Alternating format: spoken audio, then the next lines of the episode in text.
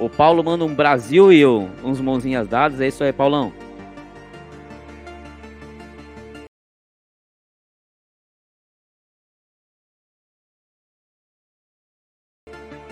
Nelson Cardoso Júnior chega aqui conosco e, e manda aqui, ó.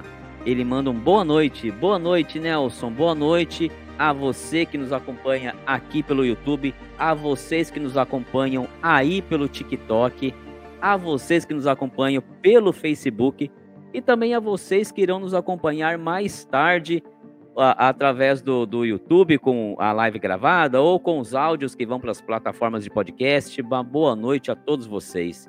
O Guilherme Roberti, ele fala aqui, ó, boa noite, futuro irmão. Já entreguei a papelada na semana passada. Em média, quantos dias para começar a sindicância?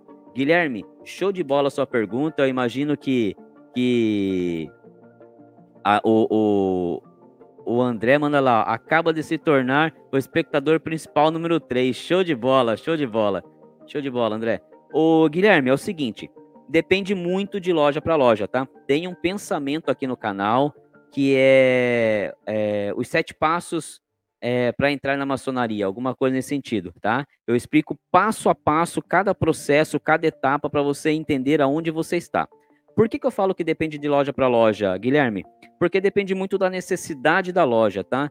é, depende muito de quanto aquela loja necessita compor o quadro dela, precisa daquele novo, daquele novo irmão, daquele aprendiz. Depende muito também de, de qual é, é grande loja, né? De qual potência a sua loja, para qual potência a sua loja responde, como está a demanda de papelada lá na grande secretaria, tá? Mas em resumo, em resumo, se você já entregou a papelada, tá? Agora você, eles devem chamar você para uma reunião com os irmãos, essa é a primeira sindicância, onde você vai eh, ter ali um bate-papo com outros irmãos, além daquele que você já teve, que provavelmente foi o seu padrinho, tá? É, depois dessa sindicância feita contigo, aí tem a sindicância feita com vossa esposa, tá? Essa deverá ser logo na sequência, porque se você já entregou todas as papeladas, o que que acontece? O secretário da vossa loja agora precisa marcar urgentemente essas sindicâncias pois somente com essa sindicância em mãos é que ele consegue mandar toda a sua ficha para a grande loja da qual a sua loja pertence, para aí sim ser findado ou, ou, a parte burocrática lá na grande loja e mandarem o seu placê, tá? O seu registro como maçom e aí eles poderem marcar a sua iniciação. Então agora depende da, da agilidade da sua, da sua loja. Mas, como toda essa documentação tem um prazo de validade, eles não podem demorar muito.